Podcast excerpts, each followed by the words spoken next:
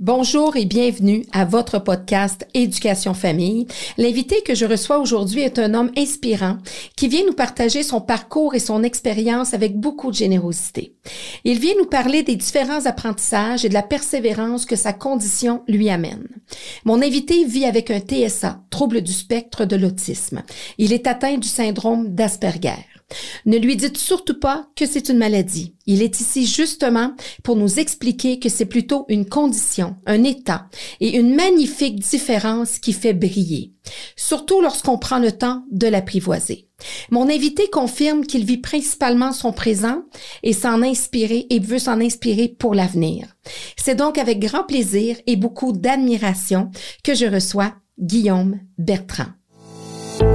Afin de partager discuter, apprendre, rencontrer, s'informer et comprendre ensemble sur tous les sujets concernant l'éducation et la famille, bienvenue ici à votre podcast Éducation Famille.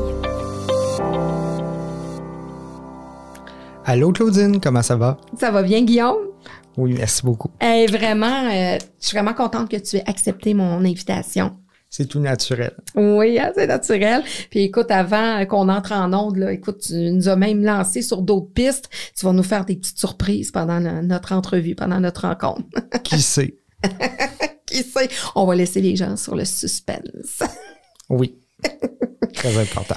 Écoute, Guillaume, je t'ai présenté. La façon dont je t'ai présenté, c'est vraiment toi. Tu t'es reconnu? Pas mal, vraiment bien. pas mal, vraiment bien. En toute authenticité. En toute authenticité. Écoute, on va aller dans le vif du sujet. Tu euh, vis avec un TSA, un trouble du spectre de l'autisme, syndrome d'Asperger. Moi, j'aimerais que tu nous expliques ce que c'est. C'est une différence au quotidien. Puis, euh, il est sûr qu'il y a des difficultés et des forces. Puis, c'est là-dessus qu'il faut jouer, en fait. Donc, euh, les embûches, les difficultés du quotidien, c'est pas grave du tout. On apprend à gérer ça, à s'adapter. Toutefois, on n'est pas obligé de les accepter, ce qui nous enlève une certaine pression. Puis, euh, en étant nous-mêmes, Asperger ou non, neurotypique même, on peut tellement faire une différence autour de soi juste par notre présence. Pas même si on a une certaine différence. On est tous différents, mais même si on a une certaine différence. Toi, tu as appris ça à quel âge? Quand est-ce que tes parents ont su que tu avais le, le syndrome d'Asperger? Vers l'âge de 10 ans, grâce à Madame Nathalie Poirier. Quand tu dis grâce à Madame euh, Nathalie Poirier, on, sent déjà que c'était comme une révélation. C'est comme il y a eu une importance que cette personne-là a fait comme action en posant un diagnostic sur ta condition. Oui, beaucoup d'appréciation euh, de sa part. Je suis très reconnaissant, oui. Parce qu'à ce moment-là, est-ce qu'à 10 ans, on comprend qu'on est différent? Ben déjà, euh, j'avais beaucoup d'introspection, même en bas âge. Donc oui. Euh, j'avais de la misère avec les contacts sociaux. Je rentrais dans le sujet d'une mauvaise façon avec mes imitations où, j'essayais trop de pousser la note. C'était pas euh, vraiment adéquat tout le temps. Donc, c'est là qu'on s'est dit peut-être que Guillaume Bertrand a une différence qui est un trouble du spectre de l'autisme. Mais c'est venu beaucoup plus tard parce que on a consulté plusieurs personnes, dont Nathalie. Et c'est elle qui a révélé que j'étais Asperger. Puis j'ai remercie énormément. Est-ce que tu as encore contact avec cette personne-là? Euh, oui, j'ai même fait des conférences dans sa classe à ah. l'université. Ah, c'est bon. Fait que tu as pu garder contact avec elle. Puis, dans la famille, est-ce que tu as des frères et des sœurs? Non, je connais pas la fratrie au niveau de l'autisme du tout. OK. Donc, je suis enfant unique. Tu es enfant unique. Parfait. Donc, comment ça se passe dans une famille avec un enfant avec lequel on a un diagnostic? Comment toi, tu vois ça de tes yeux d'enfant, la réaction de tes parents? Il cherchait des réponses, évidemment, aux difficultés que j'avais. Il misait beaucoup sur mes forces, puis il allait vraiment chercher leurs euh, les réponses aux questions qu'il avait. C'est excellent. C'est euh, une belle recherche. Euh, il faisait ça avec beaucoup d'amour. Il, est en mode ressources, aller chercher de l'information, savoir conjuguer, aller chercher naturellement les, le soutien, les professionnels. oui, ils ont fait ça sans filtre et je les félicite. Puis, là, toi, tu es pris en charge à ce moment-là. Il y a un diagnostic. Là, tu es à l'école régulière à ce moment-là? Oui. Tu es dans une classe régulière. Comment s'est passée ta scolarité? Tu as toujours été au régulier? Est-ce qu'à un moment donné, tu t'es retrouvé dans une classe spéciale? Surtout privé, mais pas spécial. OK. Donc, régulier et privé, j'ai jonglé avec les deux. OK. C'était très bien. OK. Donc, euh, puis c'était-tu des, classes avec une certaine adaptation? Nous, on parle ça des classes spéciales, mais souvent, ça change de nom. Il y a des classes d'adaptation, euh, des classes, des fonds spéciales, mais toi, tu es vraiment régulier au niveau euh, scolaire régulier. Oui, puis j'ai même, je suis même allé au pensionnaire deux ans de temps. OK. Donc, à l'école privée, comme tu À Rawdon. OK. Puis ça se passait comment, ta scolarité à l'école? J'aimais beaucoup l'apprentissage, les leçons et les devoirs. Cependant, ce qui était difficile, c'était comprendre des questions à double sens, puis euh, me motiver à étudier, même si j'aimais apprendre. C'était juste ça le, hic. Mais j'avais un excellent entourage, puis j'étais près des professeurs. Donc, euh, c'était pas un, grand défi. Est-ce que tu peux dire que par rapport à toi, tu as eu quand même, tu as eu la chance d'avoir un, des gens, des adultes, des professionnels, des, enseignants qui t'ont vraiment bien soutenu puis accompagné dans cette condition-là pour évoluer. Oui, ils m'ont bien propulsé vers euh, l'autonomie. Par contre, ce qui était difficile, c'est en éducation physique. J'ai pas eu la chance d'aimer le sport jeune. Je me suis repris vers l'âge de 20-21 ans avec le tennis puis la marche. Sinon, euh, j'étais très mal encadré là-dedans. OK. Fait que c'était des, par groupe, donc c'est souvent des jeux de groupe. Peut-être que c'était des liens aussi, ça peut-être un, lien certainement. Là, on parle au niveau social. Euh, là, tu es autonome. Je trouve que tu es quand même un exemple pour euh, des jeunes qui ont la même condition que toi. Euh, là, tu as ton appartement. Exactement, à Belleuil, sur la rive sud. Oui, puis tu as un travail. À Mont-Saint-Hilaire, au complexe sportif Sport 5. Ça t'amène quoi, cette autonomie-là?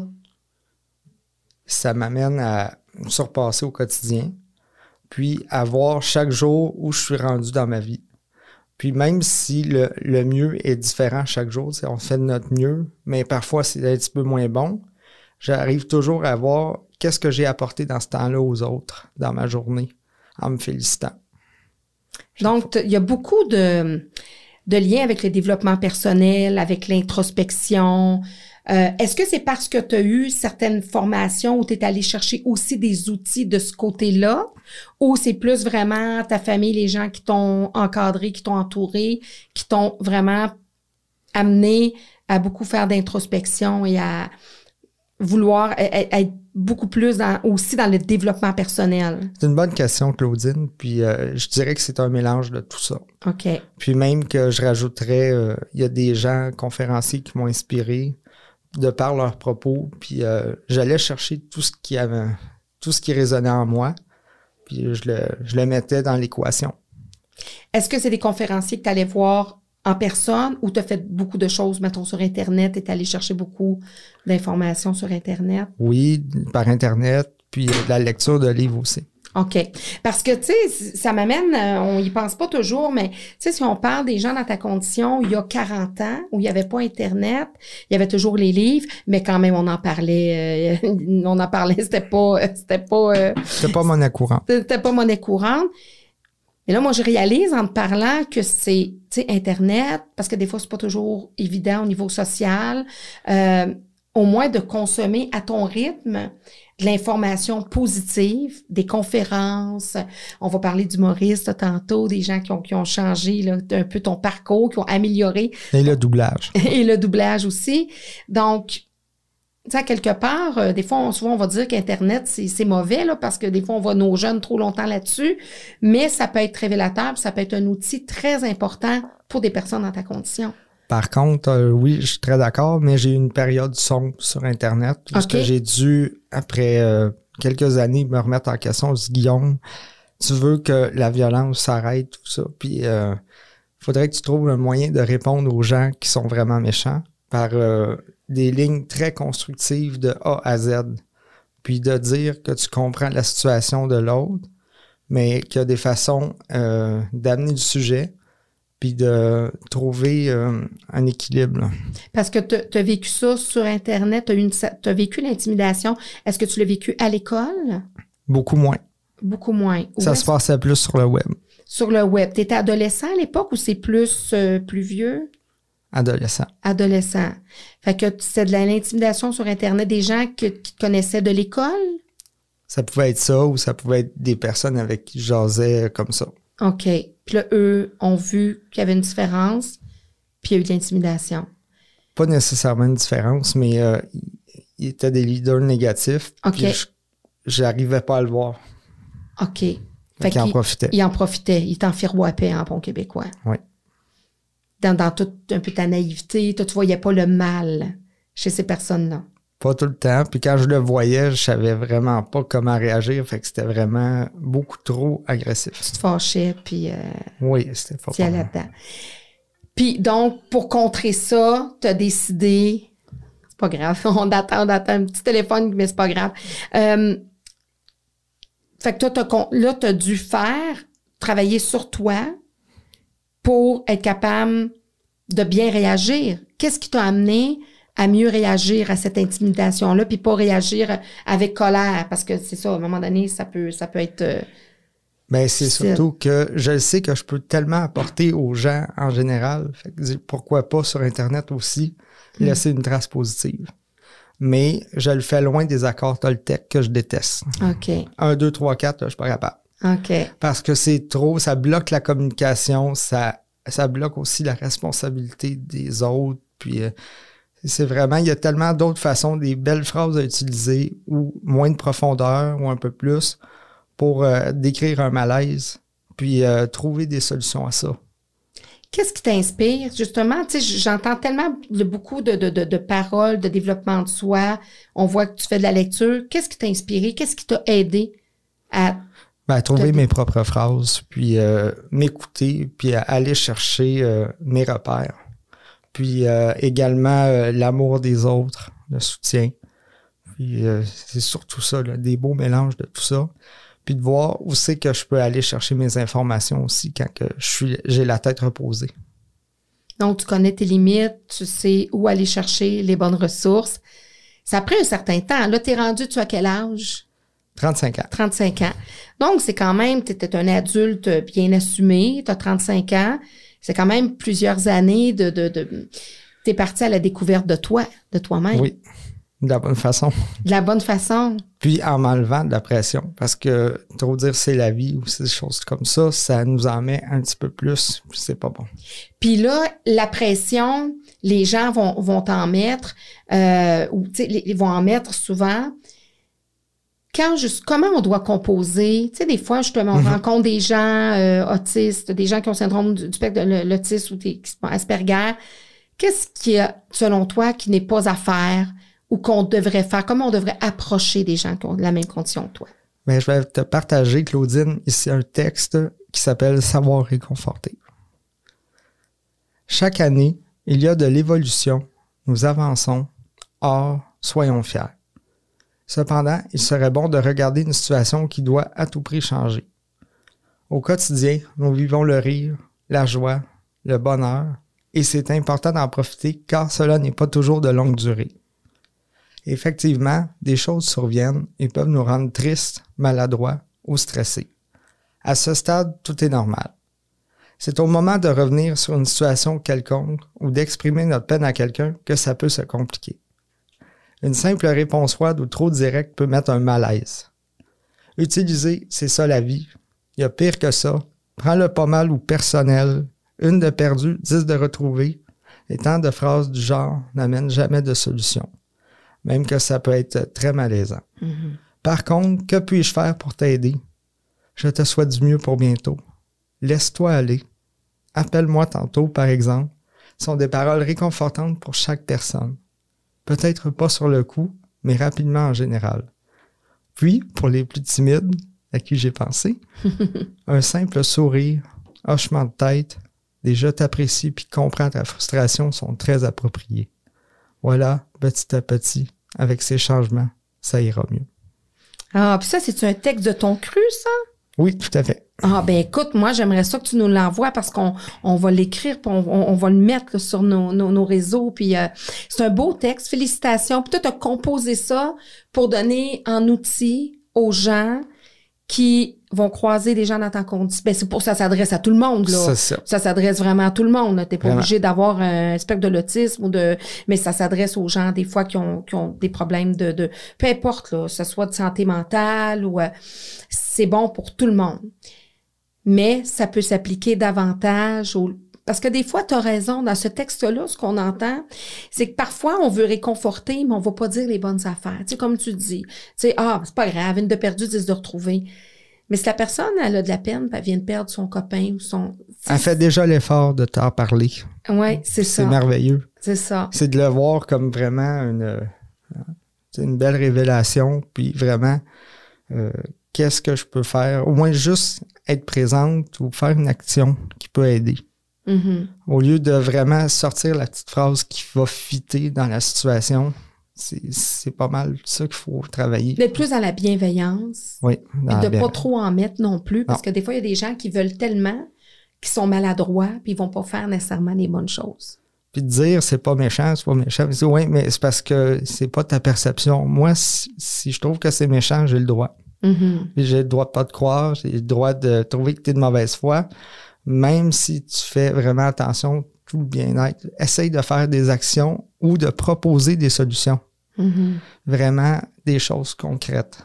Comme ça va me dire, euh, euh, fais la vaisselle de cette façon-là au lieu de la faire comme ça. Puis essaye de comprendre que ça peut provoquer un certain chamboulement léger, qui est normal, qui va me permettre de modifier à 180 degrés mes affaires. Oui, parce que c'est ça. Des fois, dans une action qui va être très banale pour monsieur, madame, tout le monde, des fois, juste de changer quelque chose dans la routine ou dans la façon de faire, ça peut être, Ça peut être un monde ça peut être un monde pour vu une qu'on doit décortiquer. Oui, Mhm. c'est ça. Dois tout décortiquer. Est-ce que, selon toi, parce que moi, je l'ai vu avec certains élèves, on en parlait tout à l'heure, quand on a une, certaine condition comme la tienne, le fait d'être entouré, d'être stimulé, d'être amené vers les bons professionnels, tu sais, de de, de, de pas lâcher parce que des fois, il y a des conditions où on va mettre tout de suite, ça va être facile de mettre une étiquette puis de dire, ah, OK, bon, le syndrome d'Asperger, bon, il y a plusieurs niveaux, bon, tout ça, du spectre de l'autisme, tout ça, il y, a, il y a- bon, il y a plusieurs niveaux, mais des fois, il y a des étiquettes qui se mettent, qui disent, ah, OK, ben non, là, c'est ça, c'est ça la condition, voici les traits de caractère, voici les traits de, de, de, de comment ça se vit.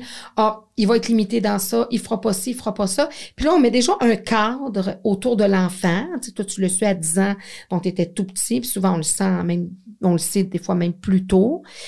Et là, on se limite dans ce qu'on va faire avec le jeune pour l'aider à évoluer, à s'améliorer et à se développer. Est-ce que selon toi, ma question est longue, hein, tu me suis-tu? Très bien. Je suis Ça comme en train de danser un tango. Mais est-ce que va. selon toi, ça y est pour beaucoup ce qu'on va apporter à un enfant dans, avec une condition comme ça? C'est sûr que ça prend du temps un petit peu, mais c'est surtout d'axer euh, euh, l'intervention sur les intérêts de l'enfant, même s'ils sont restreints. Vraiment, y aller, euh, bon, tel acteur a dit ça, essaye de, te faire, essaye de voir si ça peut te faire penser à quelque chose pour cette situation-là. Ou prends une force que tu as déjà utilisée dans le passé pour traverser un problème, puis transpose ça au présent. Même si ça n'a pas tout à fait rapport, au moins, ça va te donner un outil pour t'améliorer là-dedans. Moi, ça me ferait tellement plaisir, là. parce que je le sais qu'est-ce que j'ai fait de bon dans le passé pour arriver à qui je suis.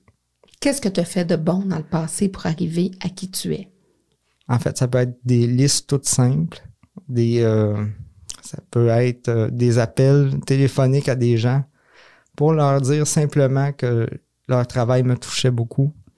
Ça peut être des courriels que j'ai envoyés que je relis euh, quelques mois, quelques années plus tard pour m'aider dans une situation problématique.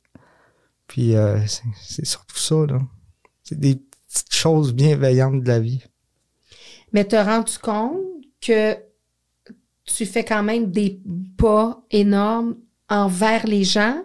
Parce que souvent, quand une personne a une condition, on pense que c'est l'inverse qui devrait se passer. Vraiment. La personne a une condition, donc allons vers cette personne-là pour l'aider, pour euh, la soutenir, pour tout ça. Puis là, ben, c'est toi, tu vas chercher tes ressources. Tu vas chercher tes façons pour te sentir bien, pour évoluer. Tellement. Puis, ça peut être tout simplement dans un groupe d'activités. Si euh, Jason ne veut pas être avec le groupe, ben, allons tranquillement vers Jason, un élève à la fois, avec un beau cœur dessus. Dire, Jason, on t'aime, reste près de nous, même si tu veux pas être avec nous. Fais telle chose, sois avec nous euh, spirituellement, quelque chose comme ça. Ou en pensée, ou nous, on, on, t'es dans notre équipe. sais pour le moment, t'es pas prêt à venir, mais on considère dans notre équipe. sais si on gagne, tu vas t'amener nous autres, quelque chose comme ça. Oui, vraiment. Puis euh, si tu es prêt à faire le pas, on va y aller avec douceur avec toi. Donc, c'est. Puis c'est ce que tu, ce que tu partages, c'est vraiment bien parce que quand on dit on n'est jamais mieux servi par soi-même pour évoluer, c'est bien que les autres le fassent et nous encadrent autour de nous. Mais si en plus la personne va elle-même chercher ses ressources, c'est comme tu dis, des fois je vais relire un, courriel que j'ai reçu, un contact que j'ai eu qui va me qui va me remettre dans qui va me des fois me me remettre sur le piton, me remettre sur le piton, vont va régler une peine que je viens d'avoir ou quoi que ce soit. Puis t'attends pas. Tu sais, t'attends pas que quelqu'un frappe à ta porte ou t'appelle. Tu dis, écoute, moi, ça me ferait du bien de parler à cette personne-là. Je l'appelle. Je pèse sur le piton. tu pèses sur le piton. Mais Au lieu de me remettre sur le piton, je pèse sur le piton. Pour te remettre sur le piton, tu pèses sur le piton. c'est ça? Mais c'est avoir du goût. Sais-tu qu'il y a des gens qui ont aucune condition exceptionnelle, qui sont même pas capables de faire ça? Qui sont ben, pas, sont capables d'avoir cette introspection-là. Là. Ils peuvent. Ils peuvent se rendre là tranquillement. C'est aux autres amis de respecter la, distance puis de, de voir comment ils peuvent aller chercher cette lumière-là. Il y a toujours moyen. Puis euh, il y a tellement de choses, des interventions entre amis qui peuvent changer pour pouvoir euh, plus se rassembler que se diviser. S'il y avait des choses que tu pouvais changer dans ton parcours scolaire, mettons, mm-hmm. qui t'a manqué, qu'est-ce, qu'est-ce que tu aurais aimé avoir qui n'était pas là, là que tu n'as pas été en mesure d'aller chercher à ce moment-là par toi-même, puis que tu aurais aimé ça qui. C'était surtout en éducation physique. Euh, le Jason, là, qui est dans le coin, tu l'as déjà été, ce Jason. Vraiment, souvent. Puis euh, le Jason qui était pas aimé au ballon chasseur, puis que, messieurs, mesdames, euh, sans donner cœur joie, je l'ai été. Ah, OK. Mais moi aussi, ça m'est arrivé, ça, je peux te dire. Puis souvent, j'étais la dernière choisie pour.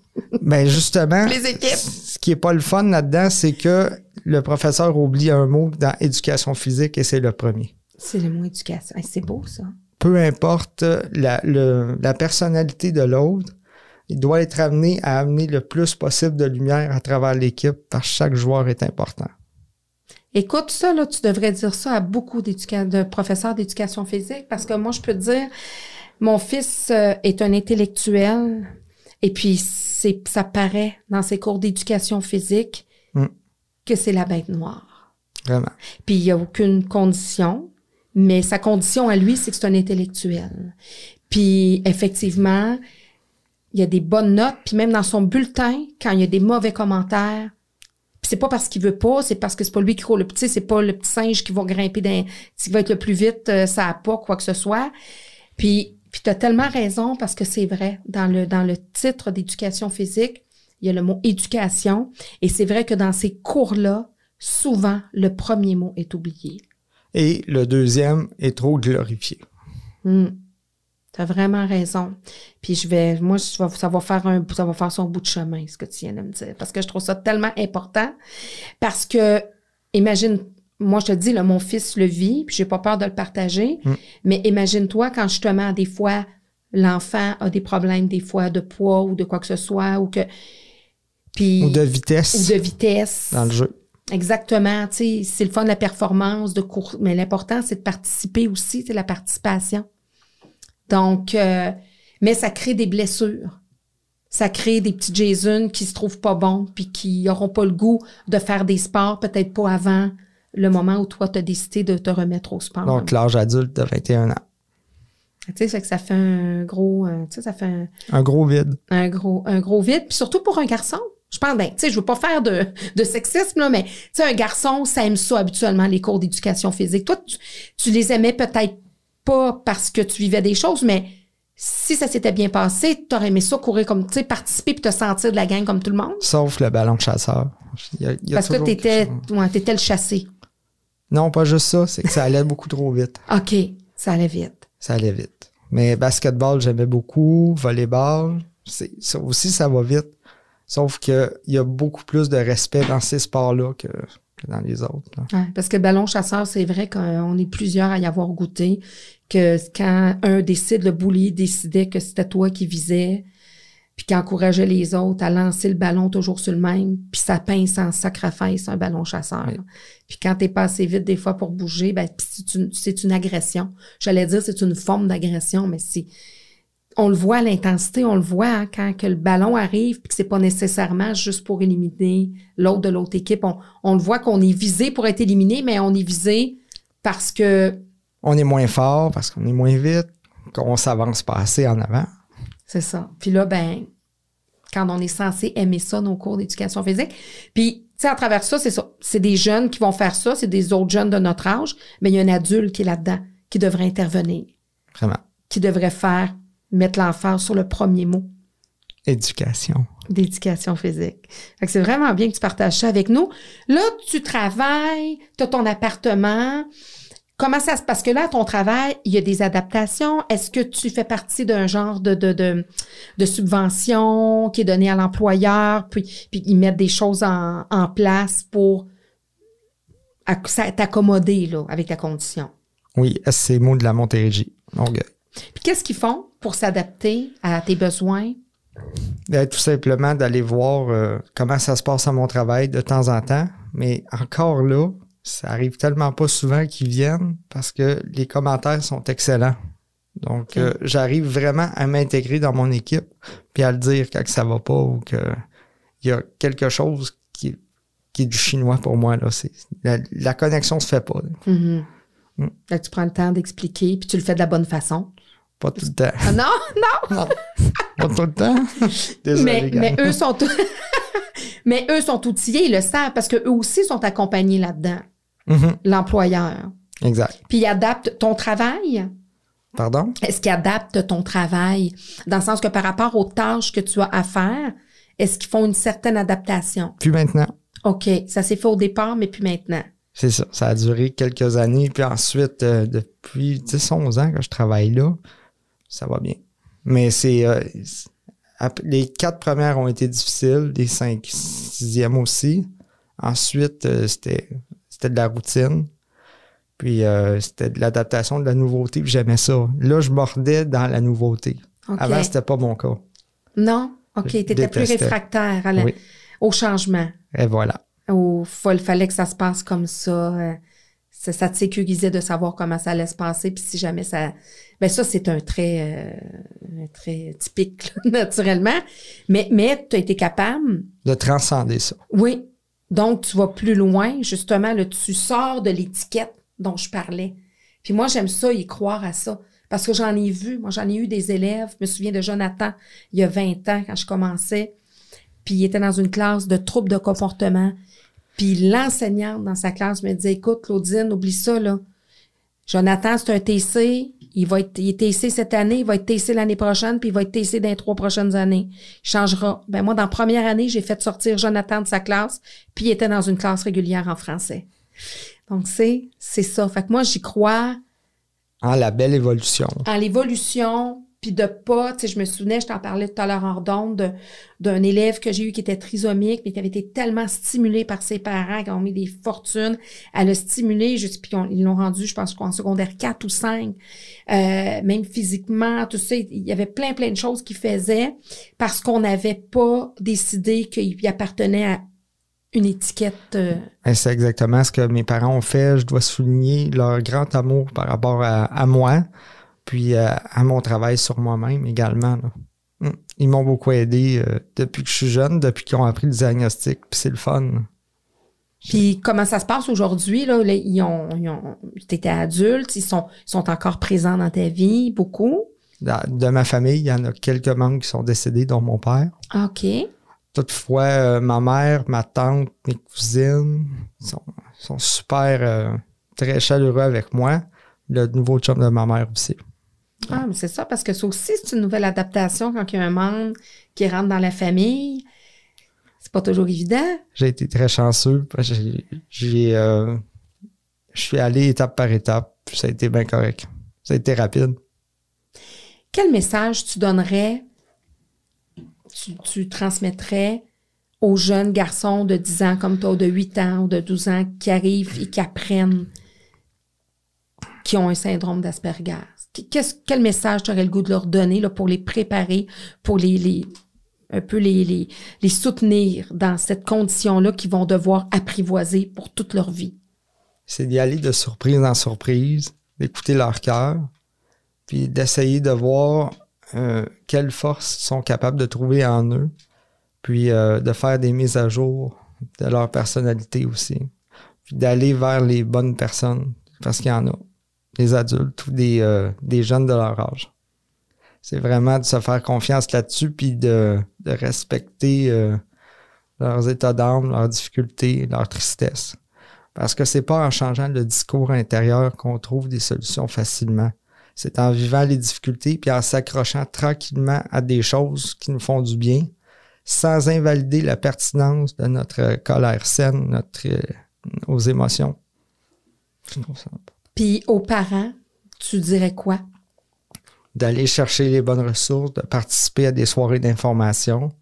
Ça peut être d'écouter des conférences, de partager leur réalité avec certains parents euh, d'un certain réseau social qui se sont faits. Donc, euh, Oui, parce que des groupes maintenant et des regroupements, tu sais, je parlais tout à l'heure des fois de l'importance d'Internet, ça aussi, là, les gens euh, se Mhm. rendent compte qu'ils sont pas seuls. tu sais. Puis- encore Internet, non. C'est surtout en personne. OK.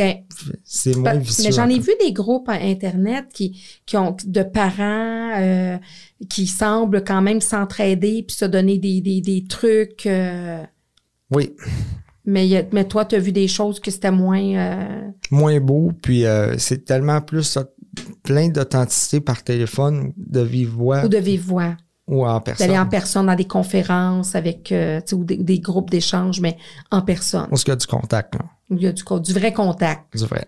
Du vrai contact. Toi, il y a des, il y a des, des humoristes qui t'ont aidé. Il y a des, on parlait d'outils que tu as pris pour être capable d'évoluer puis d'avancer. Puis entre autres, euh, François Pérus, Rock et Belles Oreilles, c'est des gens qui font encore partie de ta vie. Euh, Parle-moi de ça, de comment c'est arrivé dans ta vie, là, ces, moyens-là. Bien, évidemment, euh, RBO, je me suis intéressé à ce que- ce qu'il faisait grâce au Bye Bye 2006-2007. Puis ensuite, je suis allé voir des capsules sur YouTube.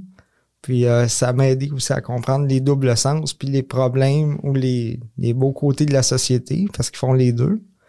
Puis euh, François Pérusse, lui, m'a appris à apprendre la vitesse. C'est de, de- pense vite comme ça, pense plus vite, pense plus vite. Puis c'est tellement drôle qu'est-ce qu'il fait que je m'endors avec euh, CCD la nuit pour être sûr de me réveiller de bonne humeur le matin. Euh, Ça marche-tu? tellement. Puis tu fais des imitations, là. Fais- Fais-nous donc des petites imitations, là, parce que tu me dis que tu faisais ça. Oui, mais ça dépend quoi, là. Qui t'imite? Moi, je te laisse aller, là. Qu'est-ce que t'imites? Je vais, je vais y aller avec euh, le Lynx dans New Look. OK? Les verres New Look sont fabriqués au Québec. Plus précisément, à Saint-Laurent, sur le chemin du Bois-Franc, dans une grosse bâtisse grise avec 82 fenêtres. Et sont inspectés par sept personnes différentes. Plus précisément, par 14 vieux. Je peux pas être plus clair que ça. Il y a également l'annonce L'Allier Honda mars 2012. tu peux pas faire ça. Oui, mais non, on sait ce qui est bon pour toi. Il faut que tu ailles les voir. Ils vont t'écouter, te conseiller, prendre soin de toi. C'est une étape importante. Puis l'Allier, ben, ils ont toujours été là pour nous autres. L'Allier, ben oui, c'est là que je voulais aller. Fait que toi, t'as accroché à des, des choses par rapport à, à des, à des euh, pubs. Puis là, tu me parlais de François Pérusse, parce que tantôt, on a fait un, un- on a fait un soundcheck. Puis là, moi, j'ai même pas fait le lien. C'est quelqu'un de mon équipe qui l'a fait. Parce que tu as fait le soundcheck de de, François Pérusse. Fais-nous donc ça. Moi, j'ai trouvé ça vraiment drôle. Un, deux, un, deux, patate, poêle, maudit cave, gna, gna, gna, gna, gna. Mettez épais. C'est pour essayer. Mais, euh, là, c'était, à cette heure, c'est rendu appuyé sur play. Vous devriez entendre un, deux, un, deux, patate, poêle, maudit. Un, deux, un, deux, patate, poêle, maudit cave, gna, gna, gna. Bon, mais ça marche bien. Mais ce qu'il dit souvent, c'est que l'humour, ça, ça nous aide à traverser bien, bien des choses. Puis toi, ben, t'en as, par- t'en as, t'en es profité aussi, tu l'as, tu l'as utilisé pour faire les inférences. Ouais. Puis moi, j'aimerais qu'on termine notre rencontre, Guillaume, avec une phrase que je trouve vraiment bien, que tu nous as dite. Puis je l'ai dit aussi euh, quand je t'ai présenté. Parce que t'aimes pas trop quand les gens te disent, bon, toi, le futur. Tu sais, tu veux pas trop parler de ton futur. Pas vraiment. C'est, vu qu'il y a tellement de beauté dans le présent que j'aime mieux l'apporter avec moi dans le futur.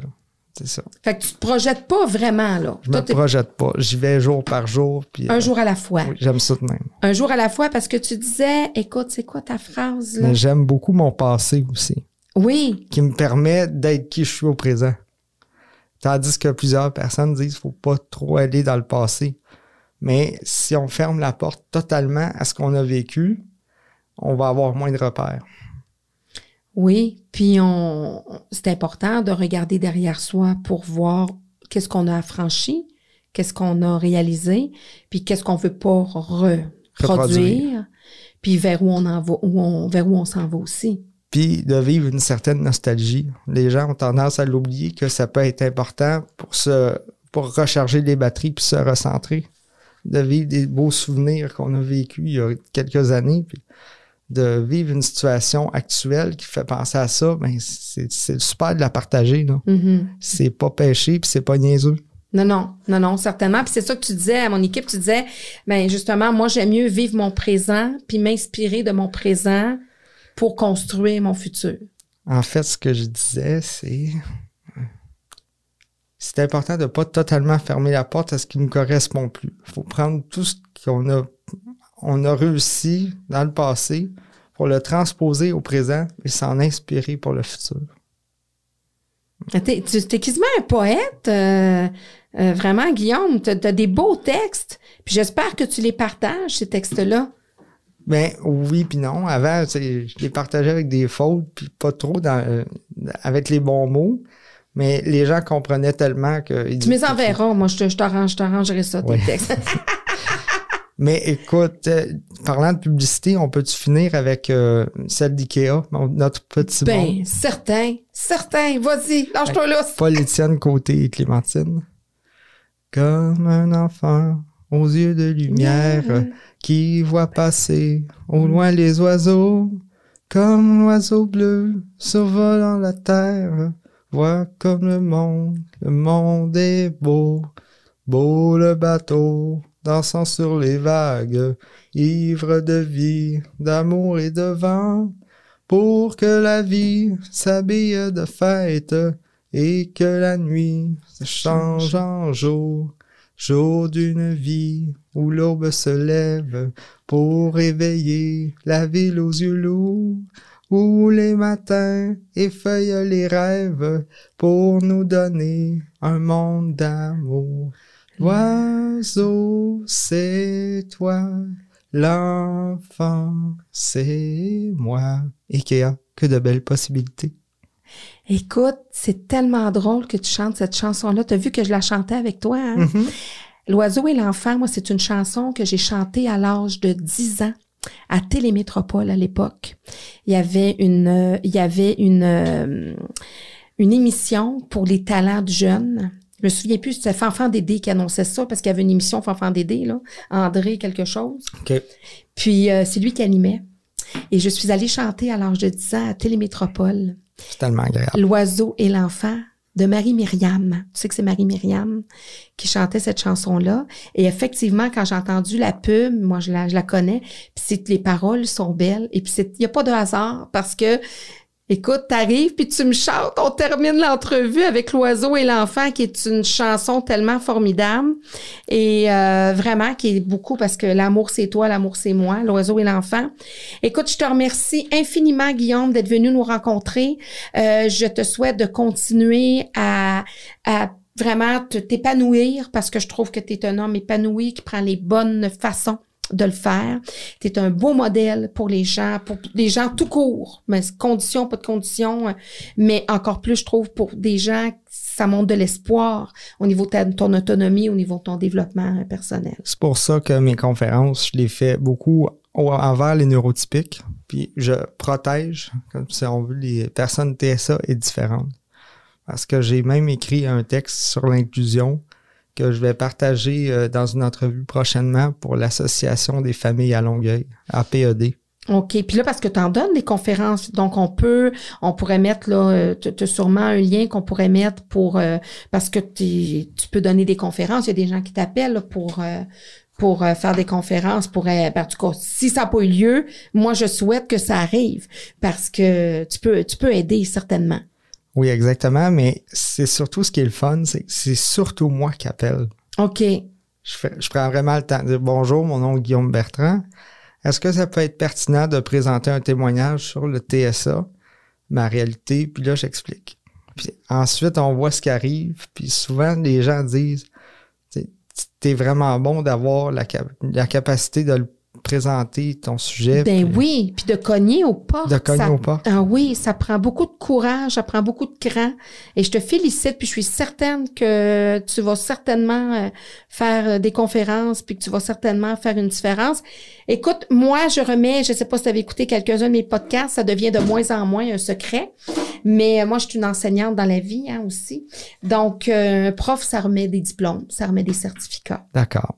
Alors, tu auras ton diplôme, ton certificat. Alors, je te lis, tu pourras partir avec, bien entendu.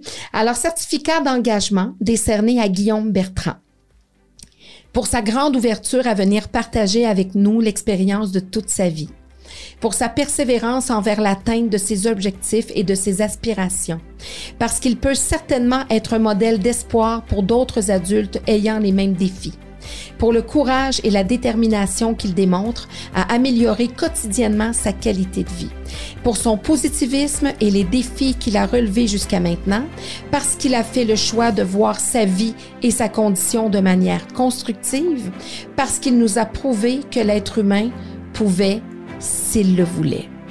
Merci Guillaume. Merci infiniment Claudine. Merci beaucoup.